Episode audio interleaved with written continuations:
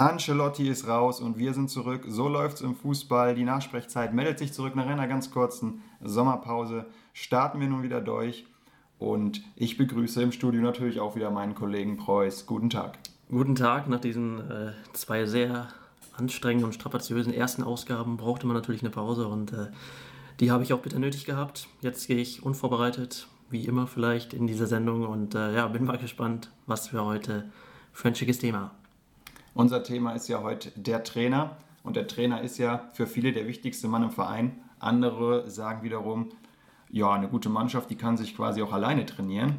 Aber wie wir bei den Bayern gesehen haben, stimmt das nicht unbedingt aktuell. Und wir werden heute ein bisschen über diesen Mann sprechen, der da an der Seitenlinie steht, der eine Menge abbekommt und der oft natürlich auch verantwortlicher ist und sehr oft dann auch als erster gefeuert wird, denn man kann lieber einen rausschmeißen als elf. Aber bevor wir hier starten, habe ich natürlich auch ein bisschen was vorbereitet, denn ich war ja in den zwei Wochen sehr fleißig und habe mir hier einen Test rausgesucht, damit die Hörer auch mal erfahren, was die für ein Trainertyp wären. Stelle ich Ihnen jetzt hier zehn Fragen, dann wissen wir, welcher Coach Sie sind. Sind Sie dafür bereit? Ja, muss ich ja zwingen. Ne? Das stimmt, Sie haben eigentlich keine Wahl. Okay, die erste Frage. Ja, natürlich bin ich bereit. Ein hochseriöser Test, natürlich von testedich.de, um diese Quellenangabe auch direkt zu machen. Ich bin gespannt, was da rauskommt. Die erste Frage, Sie sind der neue Trainer eines Vereins. Welche Spielphilosophie wollen Sie verfolgen? Entweder gibt es hier statisch und Ballbesitz, laufintensiv Pressing, Spielphilo was, schnelles Umschalten und Konter oder natürlich die letzte Möglichkeit, hinten sicher stehen und vorne hilft der liebe Gott. Also äh, der zweite und die, und die Kontermannschaft würden mir so am ehesten äh, gefallen. Was war B nochmal? B ist laufintensiv und Pressing. Also so Leipzig. Ja, ja, okay. Das spricht aber noch nicht für viele Chancen. Na, ich bin eher. Ich gehe mal auf die Konterantwort. Schnelles Umschalten und Konter. Ja. Okay. Ihre Lieblingsformation? Wir haben das klassische 4-2-3-1, viel über die Flügel. Dann das 4-4-2 flach. 5-3-1-1 mit dem guten alten Libero. Ich kann mir so viele Zahlen nicht auf einmal merken. Oder natürlich 4-2-3-1 mit spielstarkem Stürmer. Riesenunterschied natürlich zu der ersten Antwort. Ja, den, äh, den Ansatz verstehe ich jetzt auch nicht. Also eigentlich müsste man ja im Vergleich dazu äh, diese Antwort nehmen. Also 4-2-3-1 finde ich, äh, hat sich äh, jetzt eh über lange Jahre eingebürgt, deswegen nehme ich diese Antwort mal. Aber die mit dem guten Stürmer. Das wäre direkt schon eine Frage, die man diskutieren müsste. Aktuell wird das 4-2-3-1 ja fast gar nicht mehr gespielt, denn mittlerweile spielt ja jeder fast mit der Dreierkette. Und ich ja. fand das System auch nicht so geil. Nur ein Stürmer, ich als Offensivgeist finde das, find das nicht so schön. Ja, viele Mannschaften haben das in der Tat jetzt ein bisschen umgestellt, auch um da einfach taktisch ein paar mehr Varianten zu haben, gerade mit Dreier- oder Fünferkette, um da den Gegnern ein bisschen mehr zu überraschen. 4-2-3-1 war echt eine Zeit lang so ziemlich bei jeder Mannschaft äh, hoch im Kurs. Ähm, aber mittlerweile ist es eben auch so, dass da jede Mannschaft mittlerweile auch einen Plan B mindestens hat, wenn nicht sogar einen anderen Plan statt 4-2-3-1. Vor allem gibt es ja dieses 4-2-3-1 und dann ohne klassischen Stürmer diese tolle falsche 9 und dann spielt äh, da ein Timo Werner oder irgendjemand anders, der nicht gerade den typischen Stürmer verkörpert. Das finde ich nicht so toll, aber das ist Ihre Antwort. Und welches haben Sie genommen? Flügellastig oder spielstarker Stürmer? Ähm, nee, dann würde ich den spielstarken Stürmer nehmen. Ist auch enttäuschend, dass Sie den Libero hier gar nicht wollen. Also für mich, ich würde Sie da nicht einstellen als Vereinsvorstand. Ja. Hoch im Kurs noch immer, der Libero. Jetzt ich sehe ein Bild von Rolf Töpperwien auch noch. Jetzt geht es um die Medien, das ist natürlich auch wichtig als Coach. Sie haben ein Spiel verloren und der Reporter stellt nach dem Spiel eine kritische Frage am Rande der Gürtellinie. Okay, Töppi wäre unter der Gürtellinie, also passt nicht ganz, aber wie reagieren Sie? Da lauche ich mir doch den Arsch ab, analysierend mit leicht sarkastischem Unterton. Ich lächle den Reporter an und denke mir meinen Teil, stoisch und unterwürfig oder Majestätsbeleidigung. Ich gebe ihm was mit der äh, auf die Zwölf. Also ich würde, glaube ich, analysierend und äh, leicht sarkastischer Unterton, also ganz gefallen lassen würde ich mir das nicht, aber natürlich auch nicht auf das äh, billige Niveau eines äh, schlechten Reporters ähm, heruntergehen. Von daher, nach dem Spiel ist ja auch immer so eine Sache, da ist man auch voller Emotionen, da kann man auch schnell mal ähm, ja, mit seiner Meinung durchbrechen, aber ich würde sagen, äh, analytisch, aber so leicht noch einen mitgeben. Gibt es da ein Vorbild, einen Trainer, wo Sie Ihnen die Medienarbeit da besonders gefällt nach Spielende? Nee, eigentlich nicht.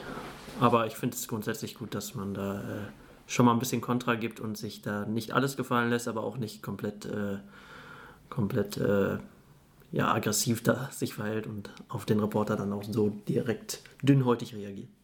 Naja, also ich finde, bei dem Thema könnte ich jetzt zu einem 5-Minuten-Vortrag äh, auflaufen, denn das ist mir in der letzten Zeit doch sehr verstärkt aufgefallen, dass gerade bei Sky mir scheint, die Reporter und Field Reporter vor allem da irgendwie angehalten sind, doch auch den Gegenüber ein bisschen zu provozieren. Fällt Ihnen da jemand bestimmtes an? Ja, nee, würde ich nie dran denken. Aber diese Saison finde ich es tatsächlich auch bei jedem, den die da hinstellen, dass man immer irgendwas hat, wo man nachbohrt, vier, fünf Mal.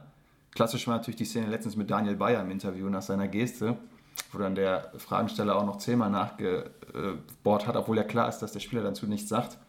Und ja naja, die, die Leute zu provozieren, das bringt natürlich möglicherweise Quote, weil ein gewisser Reiz darin natürlich immer liegt. Aber ich weiß nicht, vielleicht ist es auch nur Einbildung, dass es früher nicht so extrem war. Aber ich finde, das wird mehr.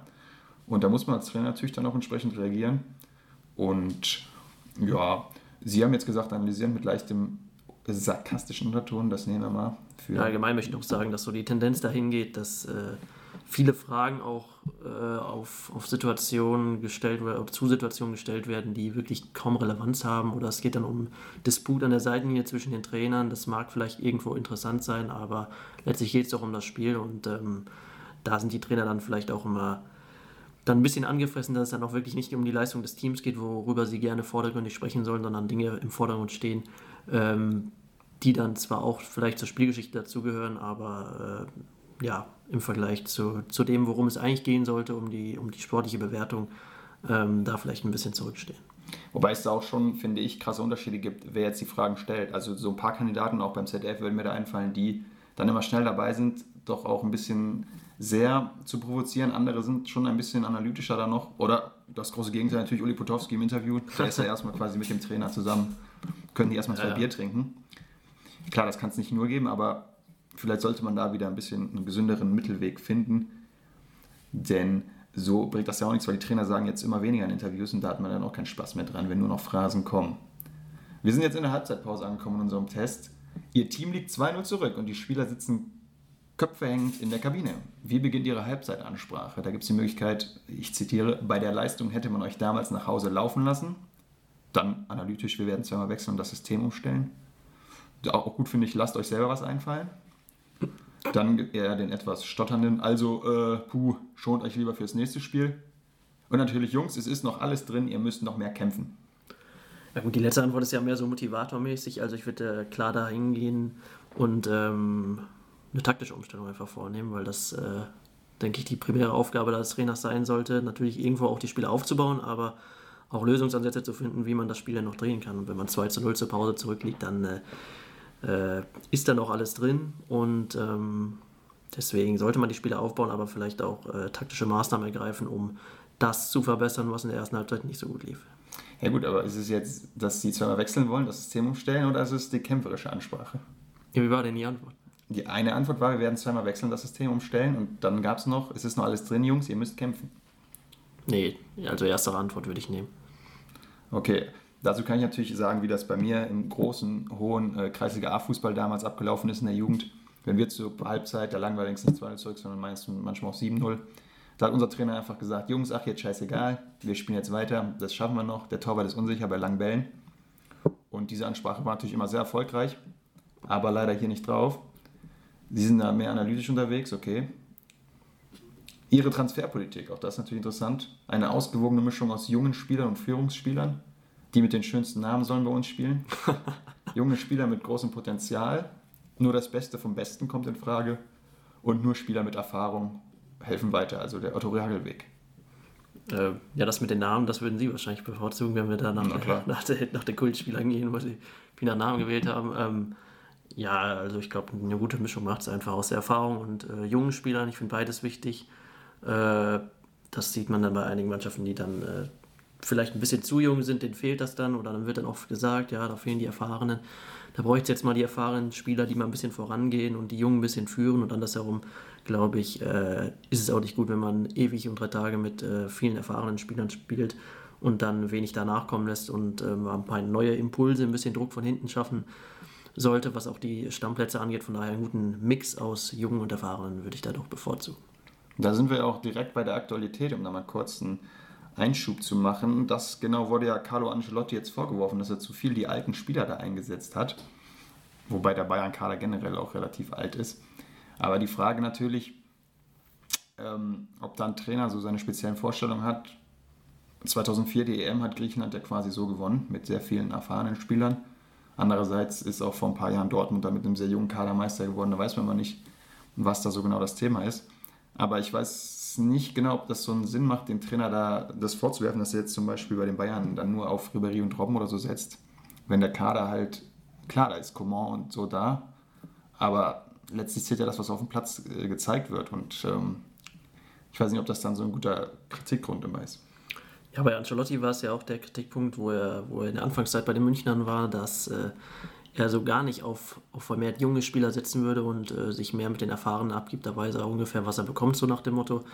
Und das jetzt äh, peu à peu immer weiter umgestellt hat bei den beiden. Also quasi der Punkt, der am Anfang kritisiert wurde, dass er keine jungen Spieler eingesetzt hat, dann ähm, ja, von ihm vermehrt umgesetzt wurde und äh, das ihm letztlich dann auch zum Verhängnis wurde. Also er da auch weniger auf die Erfahrenen jetzt gesetzt hat, wobei man beim Paris-Spiel schon sagen muss, also zumindest hatte ich so den Eindruck, dass es äh, erstens risikoreich war, wie er gespielt hat und zweitens da, ähm, glaube ich, wenig taktische Hintergedanken dahinter waren. Also äh, da konnten wenige nachvollziehen, warum die Aufstellung jetzt so ausfiel, äh, was da der Plan war, was da die Ausrichtung war.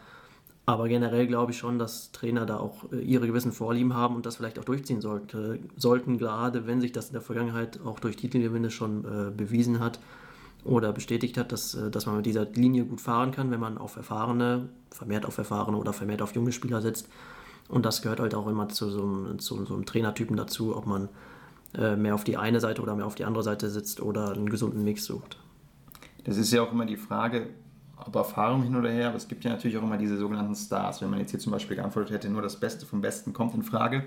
Es gibt ja Trainer, gerade so die äh, extrovertierten, sehr grübelischen Taktikfüchse, die mit diesen Stars gar nicht so zurechtkommen. Das wird ja jetzt auch aktuell dann in der Diskussion dann Tuchel vorgeworfen, dass er so Probleme hat mit Stars, wobei er eigentlich bei Dortmund ja mit der ganzen Mannschaft ein Problem hatte dann am Ende.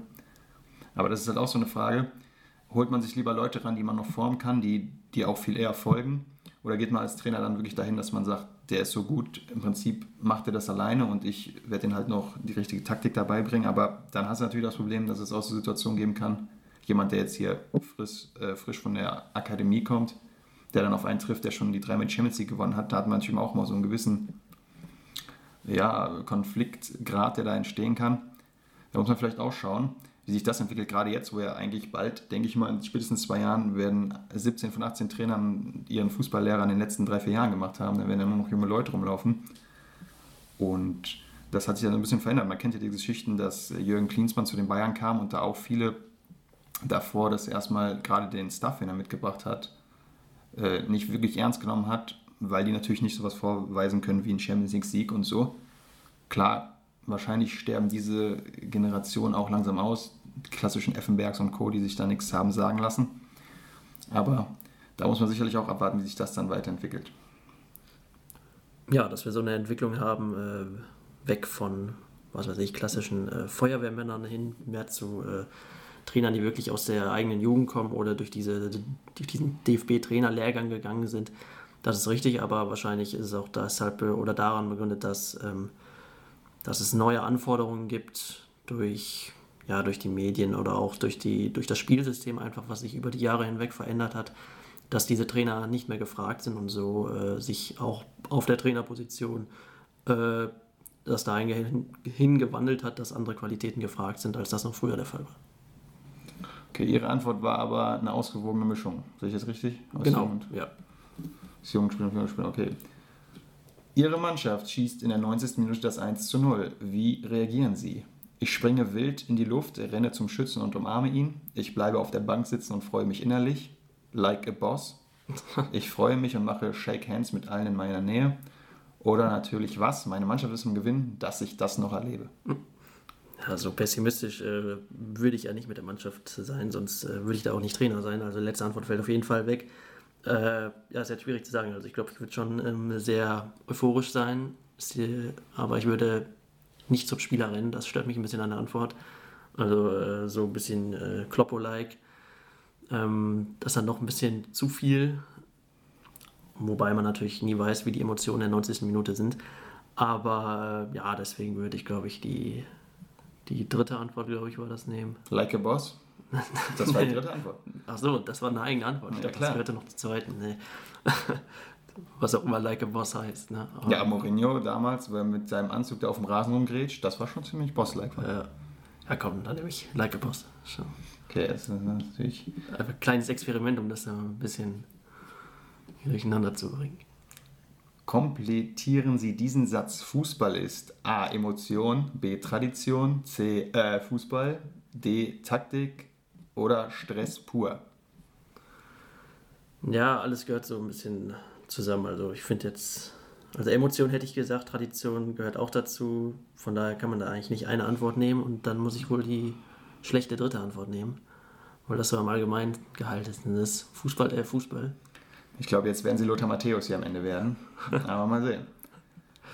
Was ist Ihrer Meinung nach die wichtigste Eigenschaft eines Stürmers? Tore schießen natürlich. Er sollte immer anspielbar sein und die Bälle auch noch verteilen können. Vorne zu stehen. Tempo, Reaktion und den Ball aus vollem Lauf mitnehmen können oder Flanken mit präzisen Kopfbällen verwerten zu können. Diese Frage erschließt sich mir nicht ganz, was die damit jetzt mit dem Trainer Nein. zu tun hat, aber okay. Nee, mir auch nicht, vor allem auch nicht der Unterschied zwischen äh, Tor schießen und dann nach einer Flanke einen Kopfball machen. Also macht er nur nach Flanken Tore. Das äh, erschließt sich mir Ja, Peter Crouch macht das. ja.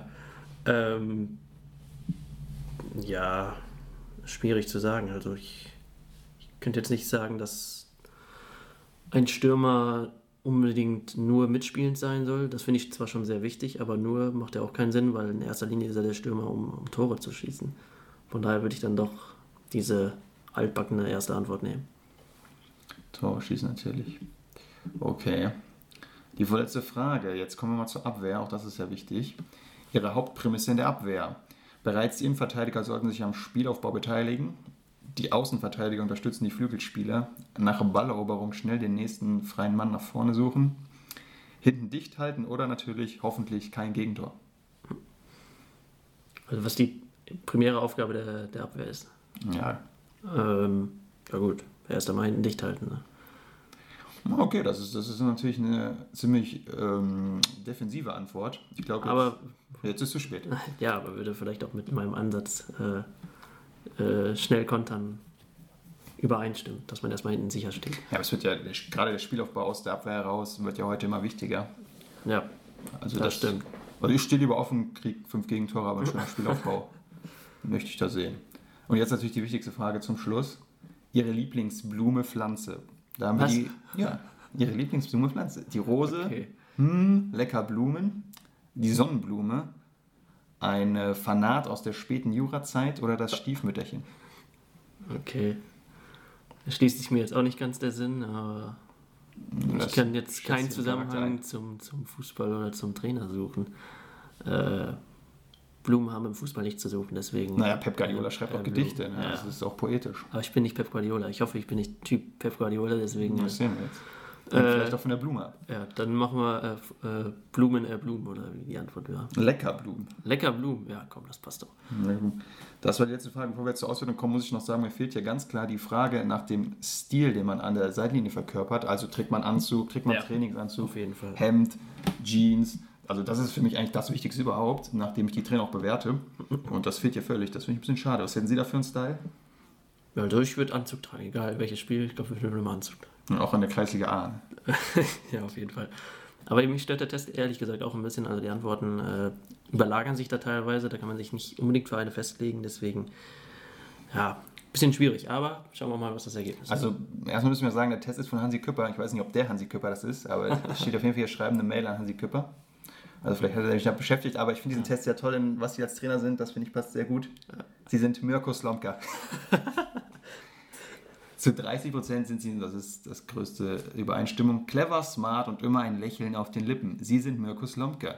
Für jede Mannschaft entwickeln sie das passende Konzept und auch bei Transfers haben sie häufig den richtigen Riecher. Man sagt ihnen aber nach, dass sie nicht so nett sind, wie sie nach außen hin wirken.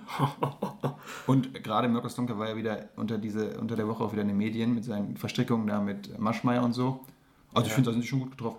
Ja, ja, ja, ist auch so. Ich mache mich, ich äh, tue hier immer nur auf nett im Podcast und äh, außerhalb bin ich, bin ich nicht so nett. Aber Mirko Slomka, ja, ich weiß nicht, was ich davon halten soll. Aber auch das mit den Transfers, das kann ich nicht ganz nachvollziehen. Ist das so, dass er immer gute Transfers gemacht hat? Es war eher immer so, dass er bei den Transfers reinreden wollte. Ich kenne auch die Geschichten, wo er zusammen in Hannover mit Schmatke war und sich irgendwann da überworfen hat und dann wirklich nur noch, so sagt man, hinter dem Rücken da irgendwie äh, ja, geschult hat quasi. Also ich glaube, Slomka ist kein ganz leichter Typ, der nette Herr Slomka, wie man auch immer gesagt hat. Aber äh, ist ja auch irgendwie nicht mehr aktuell unterwegs, ne? Scheint raus zu sein. Ja, scheint auch raus, raus zu sein. Ich weiß gar nicht, was war der letzte Job? War es wirklich Hannover? Ich, ich, Wahrscheinlich Hamburg, wie bei jedem. Ach so, ja, stimmt. Hamburg war ja auch, war ja auch nochmal zwischendurch. Ja, äh, ich fühle mich nicht ganz gut getroffen damit, aber. Ja, das ist Ihre ja. Antwort. Ne? Sie ja. haben so geantwortet, das ist, dann, das ist dann Ihr Ding. Aber wer weiß, vielleicht äh, stimmt das ja charakterlich. Aber stimmt das ja noch fußballerisch? Das ist auch die Frage. Ob er diese taktische Ausrichtung hatte, 4 zu 3 1, dann. Äh, auf jeden Fall war ja bei Slomka mal wichtig, das war auch diese klassische Regel bei Hannover, sieben Sekunden nach Ballbesitz muss man den Torabschluss haben. Und das wäre diese schnelle Konter hinten raus. Ja, haben sie ja gut geschafft, oder?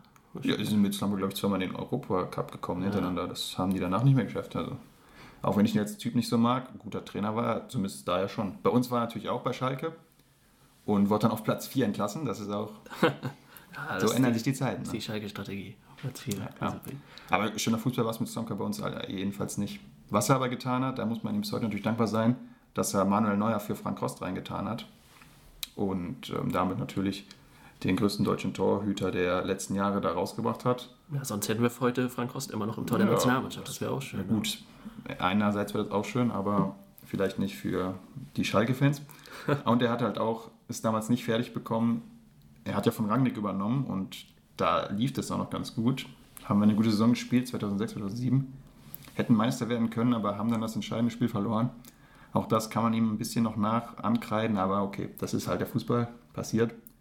Und ich bin gespannt, ob er nochmal einen Job findet in den nächsten Wochen, Tagen. Wird ja immer mal wieder einer frei, aber jetzt nach Kaiserslautern hätte auch sehr gut gepasst in die Pfalz. Also so ein emotionaler Club. Aber da hat man sich ja lieber für Jeff Strasser entschieden. Schade. Ja, sehr schade. Aber beim Test frage ich mich auch, äh, wie viele, ähm, wie groß die Datenbank ist, also wie viele Trainer da wirklich in Frage kommen. Das wäre einige wahrscheinlich. schön zu wissen. Aber wenn Mirko Slomka schon äh, dabei ist, dann äh, ja, sind vielleicht auch noch ein paar andere Kandidaten dabei. Ja, klar. Ne? Sie brauchen jetzt nicht beleidigt sein, nur weil sie Mirko Slomka sind. Ja, das, ist, das, äh, ja. das ist halt so. Aber gucken wir uns mal an, was es dann noch so gibt. Die Frage ist ja, was macht einen guten Trainer überhaupt aus? Ja, das ist eine, das ist eine sehr gute Frage, ja. was ein äh, Trainer ausmacht. Wie gesagt, es gibt ja äh, viele verschiedene Typen. Also äh, wurde ja in den letzten Jahren oft gesprochen von den Laptop-Trainern, äh, dass die vielleicht menschlich nicht ganz so auf der Höhe sind, dafür taktisch Genies sind. Ähm, dann halt die, so große Erfahrene mit äh, großer internationaler Reputation wie Carlo Ancelotti. Äh, jetzt vielleicht nicht mehr unbedingt, aber zumindest einen kleinen Kratzer hat es erhalten. Oder äh, ja, andere große Trainer wie José Mourinho, die auch schon länger dabei sind. Ähm, also Trainertypen gibt es viele und äh, ich glaube, die, die werden auch äh, immer unterschiedlicher, immer ausdifferenzierter, sehen wir ja gerade in Deutschland. Ähm, äh, inwieweit der Trend das auch in anderen internationalen Ligen ist, weiß ich jetzt nicht unbedingt. ja, aber ist das so, dass die ausdifferenzierter werden, gerade weil sie alle aus diesem gleichen Lehrgang kommen? Könnte man auch sagen, die werden immer gleicher. Also was unterscheidet jetzt ein Tedesco, ein Nagelsmann, ein Hannes Drews, ein, ein Wolf von Stuttgart denn noch groß? Ja, das ist äh, die Frage stelle ich mich äh, stelle ich mir nämlich auch, äh, diese, dass diese Trainer ähm, ja alle so gleichzeitig aktuell aufkommen und jeder Verein auch wirklich darauf schwört und darauf setzt und äh, da vielversprechendes sieht, vielleicht auch dadurch, dass äh, Mannschaften äh, jünger werden im Schnitt und ähm, da vielleicht die Bindung auch stärker hergestellt werden kann von, von Trainern zu, zu den Spielern. Aber auch, dass diese Trainer ja mittlerweile auch keinen großen fußballerischen Background mehr unbedingt haben als Spieler.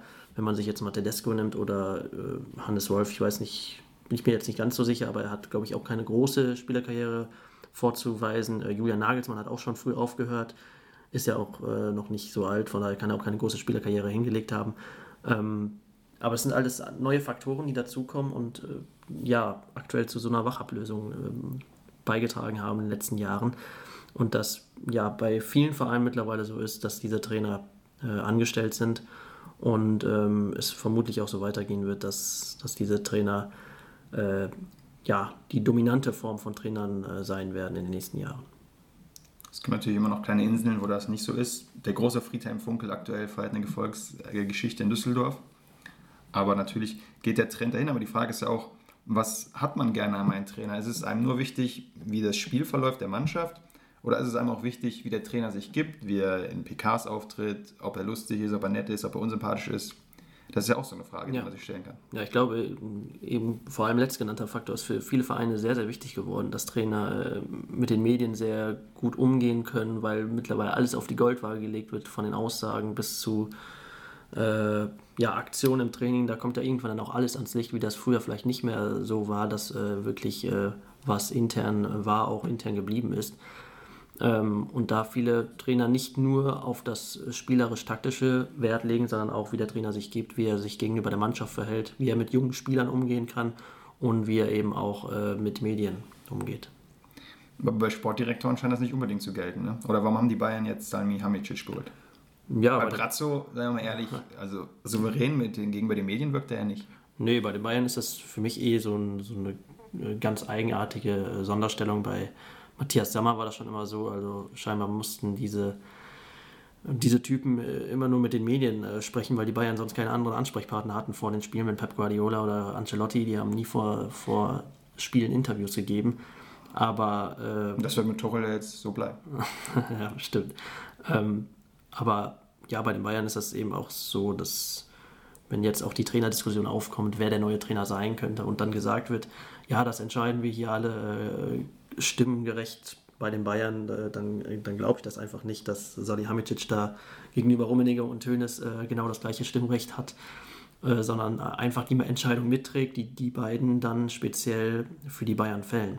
Aber das ist jetzt äh, ja ein bisschen weg von den Trainern hin zu, zur Position des Sportdirektors, aber ähm, wie gesagt, da glaube ich, ist das bei den Bayern ein bisschen, ein bisschen äh, ein speziellerer Fall und da suchen Hoeneß und Rummenigge vielleicht auch Leute, die äh, jetzt nicht unbedingt direkt Kontra geben, gerade nach so einem Typen wie Matthias Sommer, der wohl ein bisschen zu sehr angeeckt hat, dass, äh, dass das dann äh, und Rummenigge nicht ganz so gefallen hat. Ja, muss man da weiter verfolgen. Aber wenn wir bei diesem Punkt der PKs und so bleiben, das macht ja dann schon mittlerweile auch eine Menge aus. Und auch in den Interviews, die man sich so gibt. Aber letztlich ist es natürlich, wird es immer darauf ankommen, wie die Mannschaft äh, auf dem Feld dann aufgestellt ist. Und dann ist es natürlich auch die Frage, es gibt ja so Trainer, die es wirklich immer hinbekommen, ein attraktives ähm, Spiel umzusetzen, wie Rangnick, egal was man von ihm jetzt hält, so. Das klappt eigentlich bei den Mannschaften, die er trainiert, immer. Und dann gibt es wiederum Trainer, die ja wirklich immer sehr destruktives, biederes Zeug spielen lassen. Und ähm, das ist natürlich auch irgendwie interessant, dass das manche scheinbar diesen Schlüssel dazu haben, das hinzubekommen, ein vernünftiges, gepflegtes Offensivspiel aufzubauen und andere halt nur zerstören wollen. Und da muss ich natürlich auch ganz klar sagen, dass ich von solchen Leuten dann auch kein Fan bin. Da sind wir eigentlich auch schon bei dieser Diskussion über Mourinho, gerade die letzten beiden Jahre jetzt bei United und auch davor noch bei Chelsea. Es ist immer irgendwie schwächer geworden. Jetzt diese Saison ist es wieder ein bisschen, ein bisschen ansehnlicher, aber ähm, der Fußball, den Mourinho da spielen lässt, das ist irgendwie schon schwer zu, anzuschauen. Ja, wobei Mourinho einer ist, der, glaube ich, äh, sehr stark ergebnisorientiert spielt und auch ein Trainer ist, der vielleicht ein bisschen Anlaufzeit braucht, um seine Spielidee, die er hat, dann umzusetzen. Da braucht man ein bisschen Geduld bei den Vereinen, damit es dann sich auch äh, erfolgreich auszahlt. Bei Real war es, äh, glaube ich, auch nicht so, dass er direkt äh, die Titel gewonnen hat und äh, dann doch recht erfolgreich war. Natürlich nicht die Champions League gewonnen hat, aber ähm, ja auch davor ja schon mit Inter erfolgreich war, mit Porto erfolgreich war. Und Mourinho, wie gesagt, einer ist, der sehr stark aufs Ergebnis, ähm, sehr ergebnisorientiert ist und wirklich eine Spielphilosophie hat, an der er wirklich festhalten will und äh, da auf Teufel komm raus auch sagt, ähm, nee, wir spielen das so und das braucht jetzt ein bisschen Zeit, bis sich das ein, bis, äh, bis die Mannschaft das drinne hat. Und äh, dann zahlt sich das auch aus. Und scheinbar ist es jetzt aktuell wieder so bei United, dass sich das auch auszahlt. Äh, da greift gerade ein Rad ins andere. Und ähm, dann kann man Mourinho eigentlich da auch wenig Vorwürfe machen. Gerade auch mit dem Blick in die Vergangenheit, dass sich das dann auch schon mal bewährt hat. Was man bei Mourinho ja sagen muss, mal weg von dem ganzen spielerischen Aspekt, was er natürlich perfekt beherrscht, ist auch die Arbeit mit den Medien. Also er ist ja quasi immer in Konfrontation, greift immer an, aber das sagt ja auch jeder, dadurch schützt er halt die Mannschaft, Ja. was ja auch eigentlich stimmt. Und das ist natürlich auch ein interessanter Weg, den so viele gar nicht gehen. Da muss man wahrscheinlich auch der Typ für sein, dass man dann immer so äh, böse auftritt, wie das Mourinho macht. Aber das scheint ja auch zu funktionieren bis jetzt. Ja, so ein Image muss man sich natürlich auch erstmal arbeiten, dass die Medien auch wirklich äh, wissen, okay, da ist Mourinho, da wissen wir, da kriegen wir jetzt was äh, zurück. Aber bei Mourinho ist auch so, dass, äh, wie, wie Sie schon sagten, er die Mannschaft da auch primär durch schützen will und ein bisschen von der Mannschaftsleistung auch ablenken will und da viel auf sich nimmt auch. dann entsprechend aber natürlich auch von der Mannschaft erwartet, dass äh, Dinge besser umgesetzt werden oder bei nächstmöglicher Gelegenheit äh, ja, es spielerisch wieder besser aussieht. Aber ich denke, Mourinho ist schon einer, der wirklich äh, weiß, wie er mit den Medien umzugehen hat. Das wirkt manchmal sehr konfrontativ immer, auch gewollt konfrontativ, äh, aber ich denke, er fährt da eine ganz gute Linie mit schon seit Jahren. Und wo wir schon beim Thema sind, mit den Medien gut umgehen, da gibt es natürlich einen, der das wirklich auch, muss man schon sagen, sehr perfektioniert hat, natürlich Jürgen Klopp. Das ist so für mich der Trainer, den ich so mm, am meisten zwiespältig sehe. Auf der einen Seite, gerade wenn es gut läuft und so, tolle PKs, lustig, kann gut erzählen, man hört ihm auch einfach gerne zu, so, dass, also er kann wirklich die Leute in seinen Band ziehen. Andererseits, wenn es dann nicht gut läuft, ist er wirklich schon oft sehr, sehr unangenehm und ähm, ja auch nur schwer zu ertragen, finde ich. Trotzdem, der Fußball zum Beispiel, den er wieder spielen lässt, absolut top, kommt sehr nah daran, was ich so gerne sehe. Und deswegen, da war er noch lange bei Dortmund, das ist natürlich auch nicht so ein Pluspunkt für ihn. Aber trotzdem, äh, ja, Klopp ist, äh, finde ich, so mit der, der faszinierendste Coach eigentlich. Auf der einen Seite halt sehr viele positive Aspekte, dann aber gibt es auch sehr viele negative Sachen die ich da nicht gut finde. Aber auf jeden Fall der Trainer, der für mich so am meisten polarisiert. Ja, ambivalent, wenn man das so sagen möchte. Ich finde es auch, dass, dass er gerade bei Niederlagen immer ein bisschen, ja, ein bisschen sehr leicht reizbar ist und sehr schnell persönlich eingeschnappt wirkt und dass er dann auch sehr äh, persönlich nimmt, wenn was nicht klappt, dass äh, er dann auch die große Schuld ist, äh, die große Schuld hat und sich zu hinterfragen hat. Also da hat er dann, glaube ich, relativ wenig Lust auf die Medienarbeit und äh, zeigt das dann auch, aber eben auch ein Typ, der dann, der sich dann auch nicht verbiegen lässt sondern, und äh, klare Meinung, klare Meinung bezieht. Aber auch ich finde seinen Fußball eigentlich äh, sehr attraktiv und ähm, ja, war ja auch in den letzten Jahren von großem Erfolg geprägt, gerade in Dortmund. Und jetzt äh, wird sich in Liverpool zeigen, wie lange sie noch Geduld haben. Ich glaube, es wird langsam äh, immer ein bisschen schwieriger für ihn, vor allem weil aktuell auch kein großer Fortschritt zu sehen ist bei Liverpool. ja, er kriegt es einfach mit der Abwehr nicht hin. Und das ist ja genau das Thema. Ja. Die Offensive funktioniert wunderbar und man stirbt quasi in Schönheit. Aber dann finden die Fans das auch nicht mehr so geil. Ne? Das ist immer so das Ding. Also aktuell hat er natürlich noch viel Kredit, das ist klar. Aber wenn das so weitergeht, wird es auch schwieriger. Ja, bei Klopp ist es immer the good, the bad, the ugly, also the good. Uh The normal one is the normal one. Die, die Offensive, the bad ist halt die Defensive und uh, the ugly ist dann meist das Resultat, was dabei rumkommt. Äh, wenn man äh, da auch die Champions League betrachtet, gegen Sevilla äh, sehr unglücklich gelaufen, 2 zu 2 gespielt, dann in Moskau jetzt auch wieder nun unentschieden. Das läuft dann, das sieht dann vorne immer alles gut aus, aber äh, so die, die Absicherung, die Grundsicherung hinten, die fehlt dann auch immer. Und deswegen geht dieses Offensivspiel oft auch zulasten der Defensive. Das ist das Problem, macht diesen Fußball bei Klopp aber auch so attraktiv. Deswegen fallen viele Tore, sind die Spiele unterhaltsam. Ähm, aber ich bin mal gespannt, wie, ja, wie das bei Liverpool weitergeht, ob er sich da fängt, auch ein wirklich, wirkliches Konzept für die Abwehr findet. Er hat ja auch gesagt, äh, ja, es sind ja jetzt nicht große Spieler auf dem Markt, die wir jetzt holen können in der Sommerpause. Und eigentlich hätte er in der Sommerpause groß was machen müssen bei der Abwehr, weil die einfach äh, für, ja, für ein internationales äh, weites Kommen in der Champions League einfach nicht gemacht ist und dass man eigentlich auch schon so im Vorhinein hätte sagen können, dass äh, Liverpool mit solch einer Defensive äh, keine großen Titel auch auf internationalem Boden äh, gewinnen wird und es vielleicht auch in der Champions, äh, in der Premier League ähm, nicht für einen ungefährdeten Titelsieg reicht. Ja, ich weiß nicht, ob man das so eins zu eins nur an dem Personal da festmachen kann. Ich glaube, das ganze System ist dann halt ein bisschen schwierig. Da sieht jede Verteidigung noch nicht so gut aus, wenn du da ausgekontert wirst. Aber es gibt ja auch immer diesen klassischen Vorwort an Klopp, dass er nur eine Taktik quasi hat und nur ein System durchbringen kann. Und wenn der Gegner sich dann reinstellt, dieses Großproblem gegen Kleine was zu reißen, hat Liverpool ja sehr oft. Hatte damals auch Dortmund dann schon am Ende zu seiner Zeit, weil der Gegner sich einfach auf dieses Pressing auch einstellen konnte. Und deswegen hat man ja auch dann Tuchel gehabt, wo man dann gesagt hat, ja, der bringt auch noch den Ballbesitz mit rein, das sieht besser aus.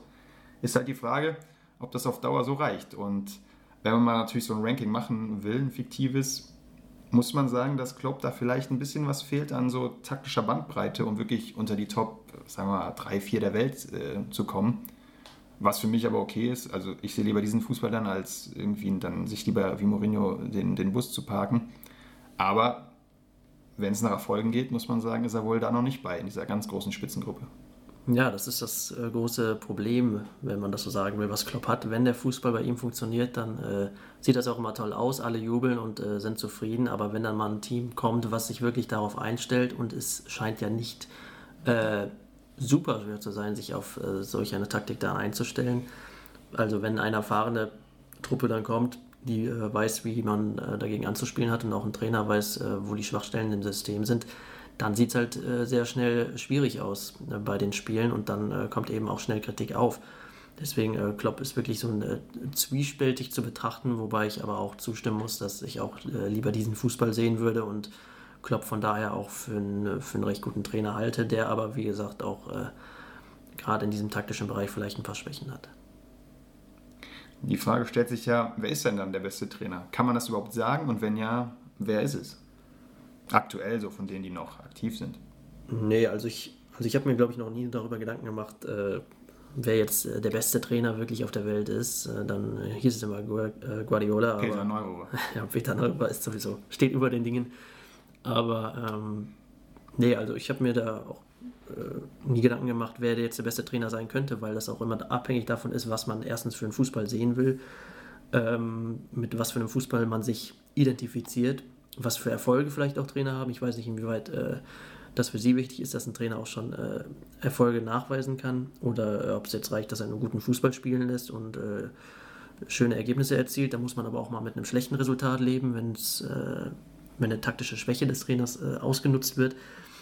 Ähm, also so wirklich ein Top-Trainer, wo ich sage, okay, das passt jetzt in allen Parametern, ähm, den gibt es für mich eh nicht. Deswegen äh, hatte ich nie einen und äh, werde ich vielleicht auch nie einen haben. Ja, es kommt natürlich auch ein bisschen darauf an, welchen Zeitraum man jetzt anlegt. Aber wenn man jetzt nur die letzten, sagen wir mal, drei, vier Jahre nimmt, dann ist es meiner Meinung nach schon Antonio Conte. Weil er hat bei der italienischen Nationalmannschaft überzeugt, bei Juve sowieso. Und er hat es geschafft, bei Chelsea sofort anzukommen. Diese Systemumstellung im letzten Jahr, die dann die Meisterschaft gebracht hat. Also das ist quasi an drei Stationen hintereinander sofort Erfolg. Das wüsste ich jetzt nicht, wo das sonst noch äh, es gegeben hat. Und das finde ich schon sehr beeindruckend. Dazu ist es attraktiver Fußball. Es ist, er ist absolut dabei, emotional und so, super Typ. Und ähm, also da sehe ich schon eine ganze Menge, die da funktioniert. Gestern war das Duell gegen Pep. Da hat er tatsächlich den Kürzeren gezogen, aber das ist wahrscheinlich auch ein Stück weit normal, dass man da nicht immer siegen kann, gerade wenn City so viel Kohle raushaut, wie sie es dieses Jahr wieder gemacht haben. Aber klar, man kann das nicht immer sagen, dass er jetzt der Beste ist, aber ich wüsste zumindest in diesen letzten drei, vier, fünf Jahren keinen besseren als Conte. Ja, also würden Sie das dann doch auch mit der Prämisse Erfolg verbinden bei Conte? Ja, aber ich habe ja gesagt, er spielt auch schön Fußball und er ist ein, ein cooler Typ, so den gucke ich mir auch gerne an der Seitenlinie an, wenn er Bälle wegkickt oder so. ja. Und ähm, das muss man halt erstmal schaffen. Nationalmannschaft Erfolg ist eh immer noch mal was anderes. Man könnte jetzt natürlich einfach sagen, Jogi Löw ist der Beste, weil er ist Weltmeister, aber ja, das ist natürlich Quatsch. Und ähm, von daher, im Verein erfolgreich sein, in der Nationalmannschaft, in verschiedenen Ländern, das ist ja auch immer so eine Sache. Die deutschen Coaches in der Bundesliga, klar, aber dann im Ausland ist immer noch was anderes. Klopp probiert es jetzt. Bin ich gespannt, wie das wird, aber wenn wir uns, uns erinnern, äh, Felix Magath in Fulham, völlige Katastrophe. Da ziehen die Spieler heute noch Stories drüber, dass er denen empfohlen hat, bei einer Verletzung sich irgendwie Käse aufs Bein zu stecken und so ein Zeug. Also das wäre völlig verrückt. Und was auch ganz interessant ist, andersrum ist es ja auch eher selten, dass es mal klappt ne? mit ausländischen Trainern. Wenn man jetzt sieht bei den Bayern, zuletzt hatten sie Ancelotti, Guardiola, davor, wer war davor bei den Bayern-Trainer? Heinkes. Heink, auch Ausländer, ganz klar. Und ähm, jetzt holen sie mal wieder einen, deutschen Coach, da bin ich mal gespannt, das klappt. Ne? Davor war das dann Klinsmann. Also da muss man mal abwarten.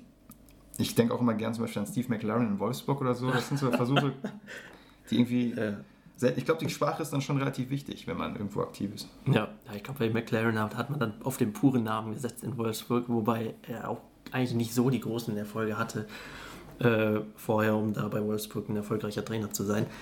Ähm, aber konnte, das stimmt, äh, hat, äh, ist auf jeden Fall der Trainer, der in den letzten Jahren ähm, sicher am meisten Erfolg hat, auf dem schönen Fußball spielt und ja auch unter der Woche gezeigt hat, dass er es dann auch wirklich kann. Atletico Madrid geschlagen, die jetzt äh, vielleicht gerade nicht in ihrer absoluten Top-Verfassung sind, aber doch ein Team sind, was ja sehr schwer auch äh, zu bespielen ist, dass man sich da offensive äh, Aktionen erarbeitet und auch wirklich Tore erzielt und das hat Chelsea ziemlich gut gemacht. In Madrid. Unter, ja, unter der Woche und äh, das wirklich beeindruckend geschafft, da auch wirklich äh, Atleticos Defensive zu, ins Schwimmen zu bringen. Aber wie gesagt, das muss man auch immer damit verbinden, dass Atletico vielleicht gerade nicht in der äh, besten Verfassung ist. Aber äh, Conte wirklich ein Coach ist, der viele dieser Bedingungen auch äh, erfüllt, was das Taktische angeht. Er hat Erfolg, äh, er kann auch mit Medien umgehen, wobei es in England sicherlich gerade ein bisschen schwerer ist. Man hat auch schon gehört, dass er äh, so von, von der reinen Lebensart her nicht ganz so zufrieden ist in London und da vielleicht auch früher nach Italien zurückkehrt. Äh, das aber mehr so ein Gerücht ist. Ähm, ja, und auch die Frage natürlich ist dann bei Conte, wo, wo würde es danach hingehen, wenn er wieder nach Italien äh, will? Hat er auch jetzt keine großen äh, sprachlichen Kenntnisse vorzuweisen. Ähm, Juve hat er schon trainiert, die Nationalmannschaft hat er schon. Äh, bleibt er fast nur der wieder aufstrebende AC Mailand. Ähm, aber auch das ist äh, eher spekulativ und an Spekulationen beteiligen wir uns natürlich nicht. Dass, ich schon. dass, äh, aber da soll ja Ancelotti angeblich auch wieder hin, ne? Ja, ja, AC Mailand äh, wird auch, glaube ich, äh, da auf mehr auf großen Namen setzen und hoffen, dass, dass man dann alte, erfolgreiche Zeiten anknüpfen kann. Ähm, auch das ist dann wieder eine andere Geschichte, aber um den Punkt abzuschließen, konnte wirklich ein Trainer, der in den letzten Jahren viel Erfolg hatte, guten Fußball gespielt hat und äh, ein Trainer ist, der in der Tat auch interessant ist in, äh, in seiner Außendarstellung. Wo wir schon gerade kurz Atletico angesprochen haben, Diego Simeone muss man natürlich auch erwähnen da ist es ja ganz interessant, dass es spielerisch natürlich bei Atletico nie ganz so ästhetisch ist, dass es viel über den Kampf und viel, sehr viel Disziplin, sehr viel Ordnung, sehr viel Taktik, aber das äh, beherrscht natürlich hervorragend dazu dieses Emotionale, was ich mich eigentlich auch immer frage, wie er das schafft. Der ist jetzt auch schon ja, zig Jahre der Coach, dass es immer noch nicht sich irgendwie abnutzt, diese emotionale Ansprache oder im Spiel auch die ganze Zeit wirklich auf 180. Das finde ich schon ein bisschen interessant. Ich denke, bald muss er aber weiterziehen, weil sonst äh, hat sich das irgendwie auch wirklich ausgelaufen. Ja, bis 2020 ja erst kürzlich verlängert. Ähm, wirklich ein Trainer, der das mit, mit Herz und Blut und mit Leidenschaft da an der Seitenlinie ist. Und Atletico vielleicht aber auch für ihn genau das perfekte, das perfekte Team ist, um da äh, diese, diese Leidenschaften, diese Heißblütigkeit dann auch auszuleben. Und es für mich, glaube ich, schwierig wäre, wenn er jetzt wechseln würde, auch das wirklich zu einem anderen Team dann umzusetzen, weil das der Fußball ist, den er eben spielen lässt, sehr zweikampfbetont, sehr äh, laufintensiv und äh, so wirklich den Gegner zermürbend über 90 Minuten wirklich äh, äh, mü müde zu machen und äh, sich äh, ja, den Gegner wirklich zu nerven mit der Spielweise. Und ähm, mir von daher auch spontan kein Club einfallen würde, wo Simeone jetzt auf Anhieb direkt mit diesem Spielsystem auch hinpassen würde, weil es, glaube ich, nicht einer ist, der jetzt ein großes Star-Ensemble trainieren könnte und daher zu Clubs wie City oder, oder, oder Barca oder Real sowieso nicht das schließt sich ja schon aus der Rivalität her, äh, von der Rivalität her aus. Aber dass er da eher nicht hinpassen würde, auch zu den Bayern, äh, äh, war jetzt die Tage auch wieder zu lesen, dass er da ein Kandidat wäre. Ich glaube, ein, ein, ein Simeone würde bei, zu Bayern überhaupt nicht passen. Die würden ganz schnell Probleme kriegen. Ähm, also äh, sowohl der Trainer mit dem Verein, so mit dem Umfeld, als auch mit den, mit den Vereinsbossen. Ja, aber Tuchel, also das ist ja dasselbe. Ja, Tuchel ist ist halt nochmal was anderes, auch dadurch, dass er, dass er ein deutschsprachiger Trainer ist, vielleicht nochmal was anderes. Und ist Model, ne? Das heißt ja, das, ja, das stimmt. Ähm, ja, und äh, Simeone, aber wie gesagt, da eher nicht hinpassen würde. Tuchel natürlich auch ein sehr äh, ein Charakter ist, der äh, vielleicht schwer zu bändigen ist manchmal und auch sehr eigensinnig oft ist. Und ähm, deswegen die Bayern sich vielleicht auch zweimal überlegen, ob sie ihn jetzt installieren oder nicht. Und da vielleicht eher Nagelsmann der Favorit ist, der aber natürlich schwer zu bekommen ist. Ähm, ja, aber Simeone äh, wirklich ein Trainer ist, der aktuell immer noch wie die Faust aufs Auge passt bei Atletico. Die Frage aber ist, inwieweit er da in den nächsten Jahren auch noch Erfolge vorweisen kann und es mit Real und Barca aufnehmen kann. Weil so wie Atletico in den letzten Jahren überhaupt da erst rangeführt hat von, von einem äh, recht bedeutungslosen Club in Spanien äh, wirklich zu den Top 3 und auch äh, international für Furore sorgt, das ist schon nicht schlecht und ähm, ja, da bin ich mal gespannt, ob er dann der Champions League vielleicht was reißen kann, auch in der Liga ähm, stabil sein kann und ähm, ja, so mit Atletico in den nächsten Jahren vielleicht noch Erfolge feiern kann. Ich möchte noch über zwei Namen aus der Bundesliga reden, denn es geht ja schon auch darum, dass man langfristig erfolgreich ist. Das ist ja eine Aufgabe, die man sich durchaus stellen muss dann und die auch viele dann nicht packen. Aber zwei, die das auf jeden Fall tun. Einmal natürlich, den man oft vergisst in dieser ganzen modernen Gilde, den ich persönlich auch gar nicht so sympathisch finde, aber der irgendwie immer mit seinen Teams doch ganz gut spielt, ist Dieter Hecking, den man ja gerne mal da so unter den Tisch fallen lässt, aber er schafft es eigentlich immer, in seinen Clubs gute Arbeit zu leisten. Klar, in Wolfsburg dann am Ende war es nicht mehr so toll, aber das ist ja auch eine normale Abnutzung irgendwann. Aber bis dahin lief es halt ziemlich gut, einen Pokal gewonnen, davor auch in Nürnberg stark, jetzt bei Gladbach ist auch nicht so schlecht, gute Rückrunde da gespielt. Ähm, und ja, das ist eigentlich interessant. Also Dieter Hecking ist ja so als Typ, boah, also könnte ich mir jetzt andere Leute vorstellen, mit denen ich irgendwie essen würde gerne, aber trotzdem ist es ja erfolgreich, das muss man ihm lassen. Ja, auch dadurch, dass er schon so viele Teams hatte, Nürnberg, Hannover, war auch schon ähm, Wolfsburg. Und er hatte da auch eigentlich immer ganz guten Erfolg, hat den Wolfsburg-Titel geholt, hat den äh, Nürnberg Titel geholt. Und jetzt in Gladbach ist wirklich auch so ein Trainer, der so unauffällig über die Jahre immer in der Bundesliga mitschwimmt. Ja, also ist nie arbeitslos. Ne? Ja, das, das soll auch gar nicht negativ gemeint sein, dass er da in der Liga äh, mitschwimmt, sondern äh, scheinbar auch ein gefragter Trainer ist. Aber von diesen äh, Trainertypen, wie Sie schon sagen, die äh, aktuell eher gefragt sind, von diesen jungen, aufstrebenden, aus der DFB-Akademie ausgebildeten äh, Trainer, dass er zu dieser Schule nicht gehört und dass er auch mal ganz schön ist, dass sich dann auch scheinbar diese Trainerschule noch durchsetzen kann. Wobei ich mich dann auch frage, was wirklich das Erfolgsgeheimnis dann bei Dieter Hecking ist, dass er auch wirklich konstant über mehrere Jahre hinweg. Er ist der King. Ja, das sowieso. Ähm, bei, den, bei den Vereinen äh, stabile Arbeit leistet, solide Arbeit leistet und auch erfolgreiche Arbeit leistet und ähm, kein Trainer ist, der dann nach einem halben Jahr schon wieder entlassen wird, weil er dann keinen Zugriff aufs Team findet, sondern scheinbar genau weiß, wie er solche Teams anzupacken hat. Und äh, ja, ich jetzt auch nicht sagen würde, dass sich eine spezielle taktische Ausrichtung bei mit, mit Dieter Hacking verbindet, dass er super Offensivfußball spielt, vorne drauf oder nur hinten drin steht, sondern ein gesundes Mittelmaß findet und äh, ja, damit über Jahre hinweg jetzt schon Erfolg hat. Ich glaube, das ist sogar das Erfolgsgeheimnis, dass er zum einen wirklich null dogmatisch ist, sondern irgendwie jedes System spielen kann und er ist auch, habe ich zumindest das Gefühl, wenig eitel, deswegen auch irgendwie nie große Probleme mit Spielern hat, sondern sich da sehr zurücknimmt in, im Sinne der Mannschaft und deswegen auch immer ganz gut klarkommt. Und ähm, von daher ist es schon eigentlich einer der erfolgreichsten Coaches. Ein weiterer, den man wirklich selten nennt und den man auch nicht so beachtet, einfach weil der Verein nicht so groß ist, ist äh, Frank Schmidt bei Heidenheim, der jetzt schon seit vielen, vielen Jahren da sehr gute Arbeit leistet, die sich jedes Jahr, jetzt ist es so ein bisschen zynisch, dass es dieses Jahr nicht gut läuft, aber davor immer sehr stark abgeliefert mit einem Verein, der wirklich jetzt keine großen Möglichkeiten hat, der auch immer da geblieben ist, was ja auch so relativ besonders ist und auch einfach ein guter Typ ist. Und das ist schon auch wenn man den halt nicht direkt so äh, nennen würde, aber einer der besten Coaches eigentlich in den letzten Jahren gewesen. Immer konstant gut abgeliefert. Ja, das passt ja so von der, vom Verein, von der Größe des Vereins her auch zum SC Freiburg, jetzt aber nicht von der Trainerart. Also äh, Frank Schmidt ist jetzt nicht unbedingt mit äh, Christian Streich zu vergleichen, weil Streich da sicherlich gerade nochmal in gesellschaftlicher Hinsicht äh, was Besonderes ist und auch mit den Medien einen speziellen Umgang pflegt. Ähm, aber Frank Schmidt in der Tat äh, ja über Jahre hinweg schon bei Heidenheim Erfolg hat, aber ist, glaube ich, ihm auch zugutekommt, dass Heidenheim eben jetzt kein großer Verein ist, über den, jetzt man, über den man jetzt groß spricht, sondern er auch sehr froh darüber ist, dass, äh, dass er jetzt kein großes mediales Interesse ist und er sich wirklich darauf konzentrieren kann, worauf er sich erstens konzentrieren will und äh, dann auch vom Verein so vorgegeben konzentrieren soll, nämlich äh, auf die Mannschaft und auf die sportliche Leistung der Mannschaft und äh, sich das über Jahre hinweg etabliert hat. Heidenheim in der zweiten Liga etabliert hat jetzt äh, gerade natürlich mal ein paar Probleme hat. Deswegen äh, wird es da ja, spannend zu sehen sein, ähm, wie weit er da auch einen Ausweg jetzt findet in dieser äh, kleinen sportlichen Talfahrt, die Heidenheim gerade hat.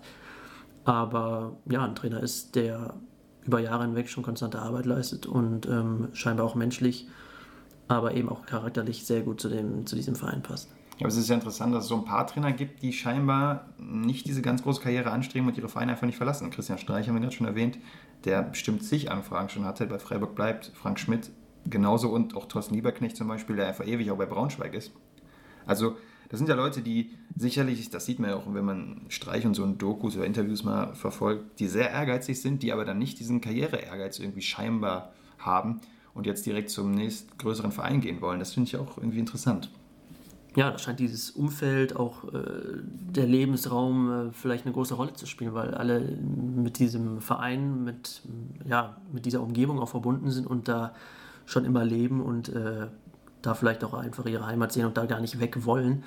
Das ist ja auch bei vielen Co-Trainern so, dass ich mich da frage, wie äh, schon ihr erwähnter Selko Buwert oder auch äh, Peter Hermann, das sind Trainer, die, die wollen gar nicht die große Bühne, auch vielleicht deshalb, weil, weil es viel mit Medienarbeit verbunden ist und sich dieser Trainerjob immer mehr gewandelt hat und gerade Typen wie Buvac oder äh, Franze, äh, Franzek sage ich schon. Ähm, ja, der ist auch gut, guter Coach. Buvac oder ähm, äh, wie natürlich Peter Hermann, dass die gar nicht daran interessiert sind, da groß, äh, große Karriere zu machen, sondern so zufrieden sind und in ihrer Position zufrieden sind und da einfach so, so banal es klingt, ihr Glück gefunden zu haben scheinen. Ja gut, das ist wahrscheinlich teilweise auch einfach eine realistische Selbsteinschätzung, dass man weiß, ich bin jetzt zum Beispiel der Taktik-Fuchs, aber vor der Mannschaft meine Ansprache wäre jetzt nicht so toll oder so. Das ist ja schon sinnvoll, dass man die Arbeit da teilt. Herr und Teile, sagt man ja auch. Und ähm, von daher gibt es da sicherlich verschiedene Typen. Was man natürlich noch aktuell gerade ansprechen muss, es wird immer mehr beklagt, dass der Respekt vor den Trainern immer weiter sinkt, die immer schneller entlassen werden. Wir kennen ja diese Ansprache von Labadia von vor zwei Jahren, wo er gesagt hat, die Trainer sind nicht der Müll aller Leute und so. Ähm, ja, was kann man dagegen tun? Ist es wirklich so? Wird das noch krasser werden? Wir haben jetzt bis jetzt, glaube ich, diese Saison in der Bundesliga zumindest, ja, Bayern hat den Trainer entlassen, hätten wir auch wahrscheinlich nicht darauf getippt, dass das der erste ist. Oder gab es vorher schon einen? Äh, nö, nicht, dass ich wüsste. Mir fällt. Ja, ich hoffe, ich mache jetzt keinen Fehler, aber ich glaube, Ancelotti müsste der Erste sein. Ja, das ist ja schon mal überraschend. Und ähm, ja, aber wird das so sein, dass bald nach zwei Spieltagen schon die, die Trainer immer hin und her getauscht werden? Oder wird das wieder ein bisschen zurückgehen, dass man sagt, komm, nee, wir vertrauen dem Trainer jetzt doch lieber mehr? Ja, ach so, ist eine Frage. so eine offene Frage. Also eine offene Frage zum Diskutieren, ja. Ähm, ja, man hat jetzt ja. Äh, also ich glaube, es ist aktuell so eine Entwicklung, dass Trainer sogar eine ganze Vorbereitung machen können und trotzdem nach zwei Spieltagen entlassen werden. Also äh, Verantwortliche wirklich sehr dünnhäutig geworden sind und äh, sich schneller Erfolg einstellen muss. Man in der Bundesliga auch sieht, wie viele Mannschaften mittlerweile oben mitspielen können und sich so über die Jahre hinweg vielleicht ein gewisser Anspruch, äh, ein gewisses Anspruchsdenken da etabliert hat. Und ähm, ja, es dadurch der Trainerjob nicht einfacher geworden ist und einfach äh, gerade was so die zeitliche Betrachtung angeht, sehr schnell Erfolg äh, da sein muss. Bei den Bayern war es ja jetzt auch so, dass der Saisonstart eigentlich ganz in Ordnung war. Da schon immer so ein paar, ja, okay, sieht spielerisch jetzt nicht so gut aus, aber sie haben gewonnen und äh, dann ging es jetzt eigentlich ganz schön schnell mit Carlo Ancelotti, dass er dann auch wirklich entlassen wurde. Wurde vor der Pressekonferenz noch gefragt von, äh, von einem Journalisten aus Afrika, glaube ich, äh, was, was Nigeria. genau, Nigeria, äh, ob er entlassen wird und äh, das habe äh, auch ich eigentlich eher für unrealistisch gehalten, dass er nach dem Paris-Spiel dann auch tatsächlich entlassen werden könnte. Und das ging dann doch sehr, sehr schnell. Also ich glaube, gerade diese zeitliche Komponente, dass Verantwortliche da nicht äh, viel Geduld haben, spielt immer mehr eine große Rolle. Ja gut, aber das ist jetzt bei den Bayern natürlich auch eher so gewesen, dass er halt angeblich ja die sechs, sieben Spieler gegen sie hatte. Das hat Hönes ja auch so bestätigt. Und dann ist es natürlich ja. nicht mehr viel mit dem zeitlichen Verlauf. Es gab es ja auch mal, dass Christian Heidel einfach vor dem ersten Spieltag noch äh, Jörn Andersen rausgeschmissen hat weil es da auch irgendwie so war, dass es in der Sommerpause sich komplett überworfen hatte. Also das ist ja auch nicht immer nur der zeitliche Verlauf. Wenn es natürlich intern Probleme gibt, die nicht unbedingt direkt auf dem Feld erkennbar sind, auch wenn es bei den Bayern jetzt auch nicht so toll lief, aber es wäre immer noch okay. Also ich denke, wenn das nicht gewesen wäre, hätte man ihn auch noch behalten. Ja, da sind wir dann auch wieder bei den Stars und den erfahrenen Spielern. Also gerade wenn die dann auf der Bank sitzen und sich äh, da nicht viel sagen lassen wollen oder im Vergleich zu äh, jüngeren Spielern vielleicht nicht äh, so viel sagen lassen wollen und äh, da schneller stunk machen, dann ist das, äh, glaube ich, ein großes Problem mittlerweile für die Trainer und äh, da kann man sich dann eben nicht viel, viel leisten. Die Trainer sind eh immer die ärmsten Schweine, wie man sagt. Das ist aber auch äh, erst nicht seit gestern oder seit Ancelotti so, sondern äh, immer die erste Person, die, wenn es sportlich nicht läuft, äh, daran glauben muss und das äh, sicherlich auch nicht immer die richtige Entscheidung ist oder der richtige Ansatz, aber es ist eben der, der schnellste Ansatz. Eine Mannschaft kann man schwer austauschen oder einen Vorstand schnell mal auswechseln. Ähm, Deswegen äh, ja, ist das auf dem Trainermarkt einfach eine Entwicklung in den letzten Jahren, die für einen Trainer selbst sehr schwer ist, auch für die Trainer, die dann lange weg waren, überhaupt dann nochmal zurückzukommen und einen Verein zu finden. Auch das ist schwer, dadurch, dass immer mehr von unten nachkommen oder äh, von der Akademie äh, ausgebildet nachkommen und Vereine da dann mehr darauf vertrauen. Also die Probleme für die Trainer sind vielfältig und ein einfacher Job ist es sicherlich nicht. Ja, sie sind ja auch teilweise, auch durch die Medien, muss man sagen, relativ hart angeschossen immer wieder. Wenn man daran denkt, äh, vor zwei Jahren, das Interview Ecki Häuser vorm Spiel, kurz vorm Spiel muss man sich vorstellen, äh, konfrontierte der Breitenreiter damit, dass er nicht mehr Trainer sein wird und solche Sachen. Also das sind teilweise auch schon Respektlosigkeiten, die, die wahrscheinlich zugenommen haben. Und dann hilft es natürlich nicht, wenn der Vorstand in dem Fall oder der Aufsichtsrat oder wer auch immer sich da nicht richtig zum, zum Trainer bekennt und das Ganze dann quasi so mit äh, unterfüttert. Es gab auch mal die Situation, dass, ähm, das war aber auch bei Schalke, da gab es ja einige Trainerentlassungen, dass ähm, Jens Keller, es war schon klar, dass er entlassen wird und man hat ihn dann noch nach Sky 90 geschickt, um da irgendwie die Spiele zu analysieren und zu erzählen, was man in Zukunft besser machen will und drei Stunden später oder so kommt die Meldung, dass er, dass er fliegt. Das sind dann so Sachen, da muss man schon irgendwie auch mal ein bisschen vernünftiger mit den Trainern umgehen, weil dann verstehe ich schon, dass die sich schon auch wirklich als ähm, ja, sehr, sehr übel behandelt fühlen und dann sollte man da sich vielleicht mal ein bisschen was überlegen. Aber können wir jetzt auch natürlich hier nicht mehr ändern. Ja, kurz, kurz eine Einwand auch noch zu, den, zu der Sache, wie sich dann verantwortlich danach äußern, ob ein Trainer entlassen werden sollte oder nicht.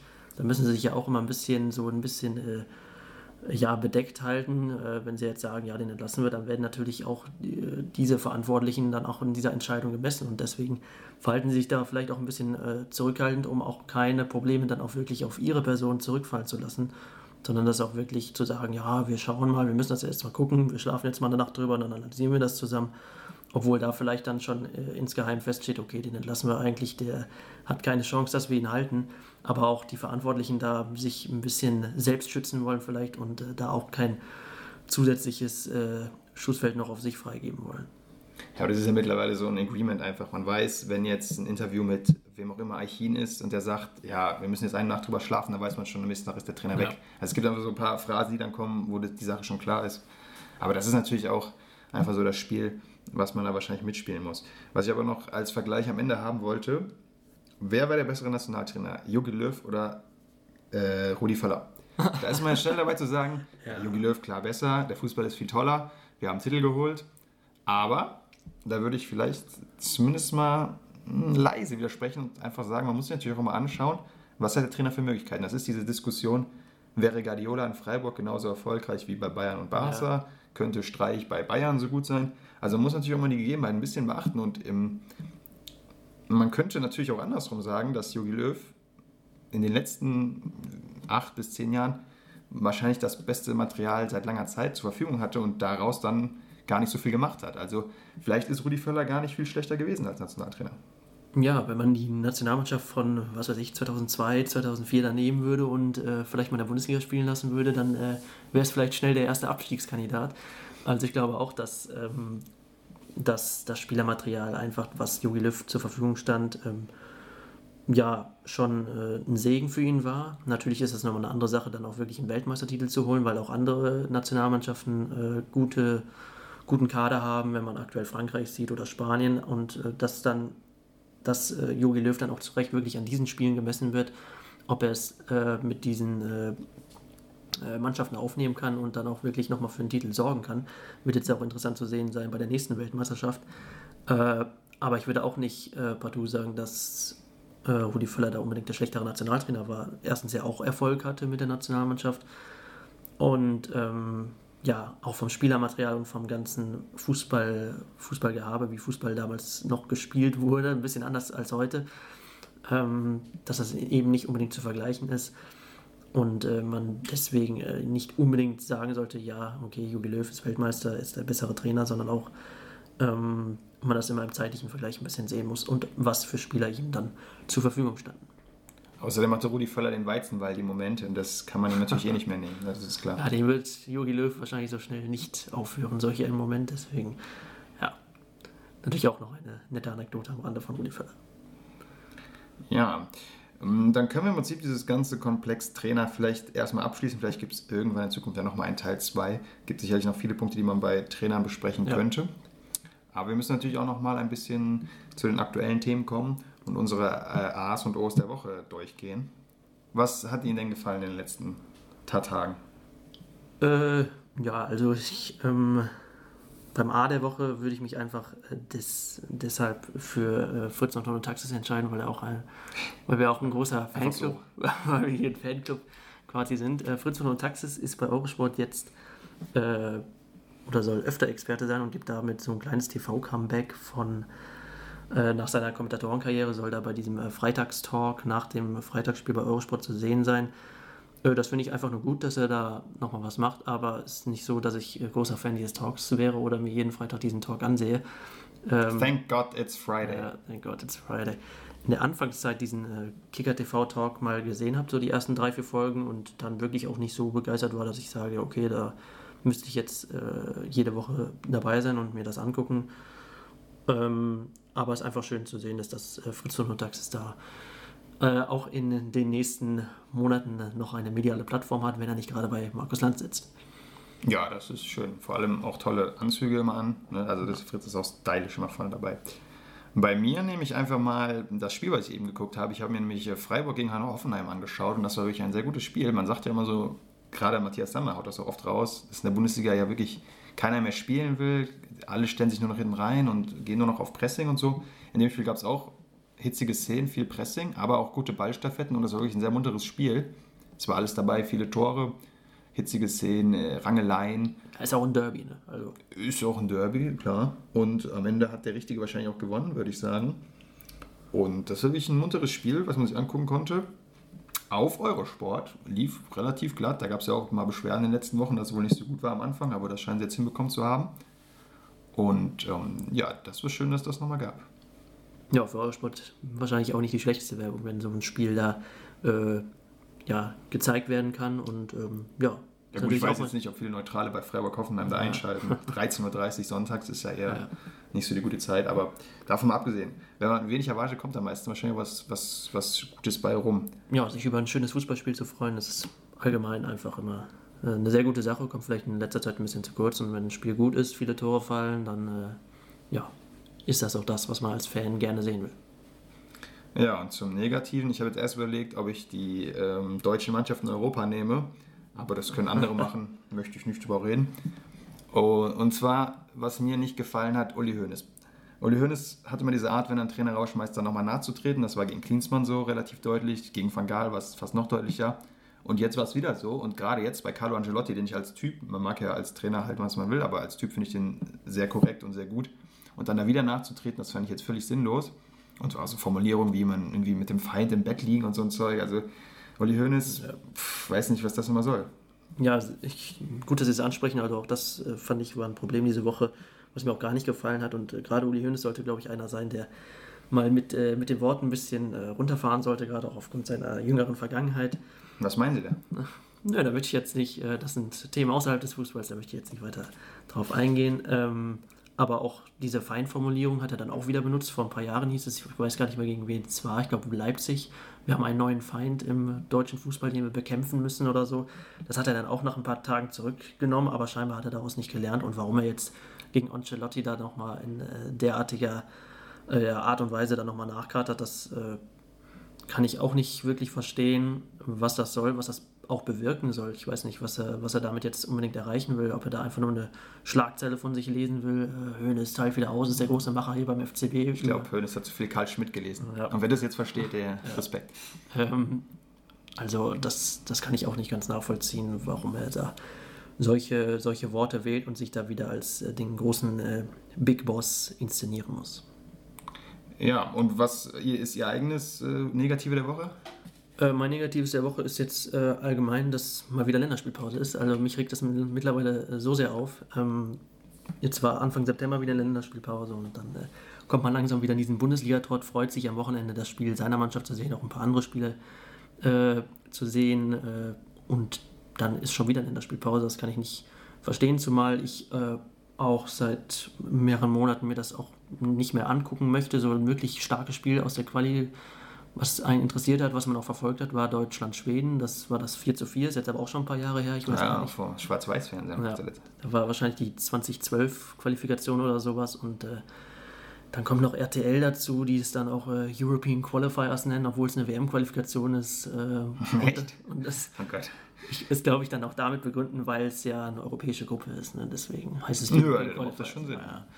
Aber nee, die WM-Qualifikation wird tatsächlich immer noch mit äh, European Qualifiers beworben.